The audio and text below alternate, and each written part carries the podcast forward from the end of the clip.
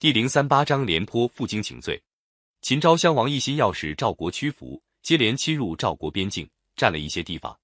公元前二百七十九年，他又耍了个花招，请赵惠文王到秦地渑池去会见。赵惠文王开始怕被秦国扣留，不敢去。大将廉颇和蔺相如都认为，如果不去，反倒向秦国示弱。赵惠文王决定硬着头皮去冒一趟险。他叫蔺相如随同他一块儿去。让廉颇留在本国辅助太子留守。为了防备意外，赵惠文王又派大将李牧带兵五千人护送，相国平原君带兵几万人在边境接应。到了预定会见的日期，秦王和赵王在渑池相会，并且举行了宴会，高兴的喝酒谈天。秦昭襄王喝了几盅酒，带着醉意对赵惠文王说：“听说赵王弹得一手好色，请赵王弹个曲儿，给大伙凑个热闹。”说罢。真的吩咐左右把色拿上来，赵惠文王不好推辞，只好勉强弹一个曲儿。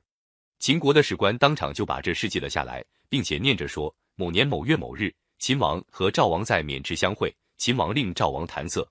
赵惠文王气得脸都发紫了。正在这时候，蔺相如拿了一个否，突然跪到秦昭襄王跟前，说：赵王听说秦王挺会秦国的乐器，我这里有个瓦盆，也请大王赏脸敲几下助兴吧。秦昭襄王勃然变色，不去理他。蔺相如的眼睛射出愤怒的光，说：“大王未免太欺负人了。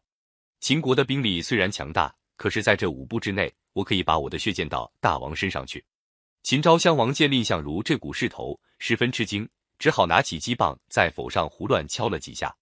蔺相如回过头来叫赵国的史官也把这件事记下来，说：“某年某月某日，赵王和秦王在渑池相会。”秦王给赵王击否，秦国的大臣见蔺相如竟敢这样伤秦王的体面，很不服气。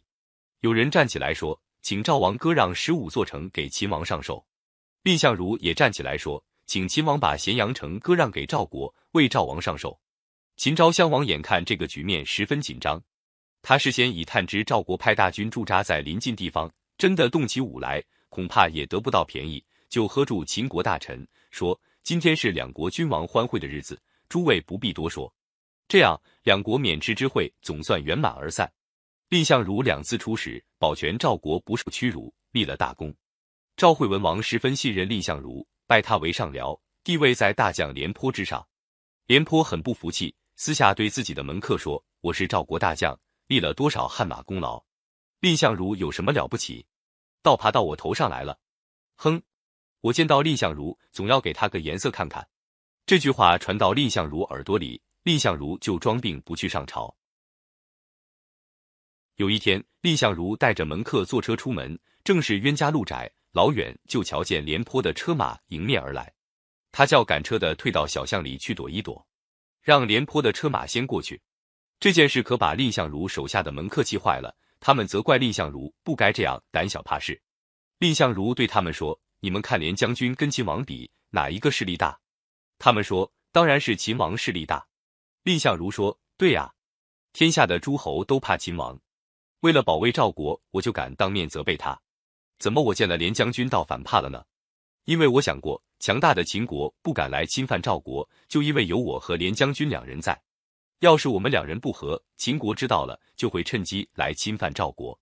就为了这个，我宁愿容让点儿。”有人把这件事传给廉颇听，廉颇感到十分惭愧，他就裸着上身，背着荆条，跑到蔺相如的家里去请罪。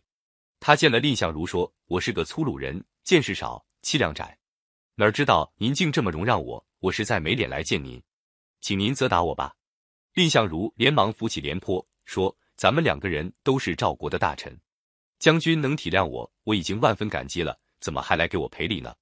两个人都激动的流了眼泪。打这以后，两人就做了知心朋友。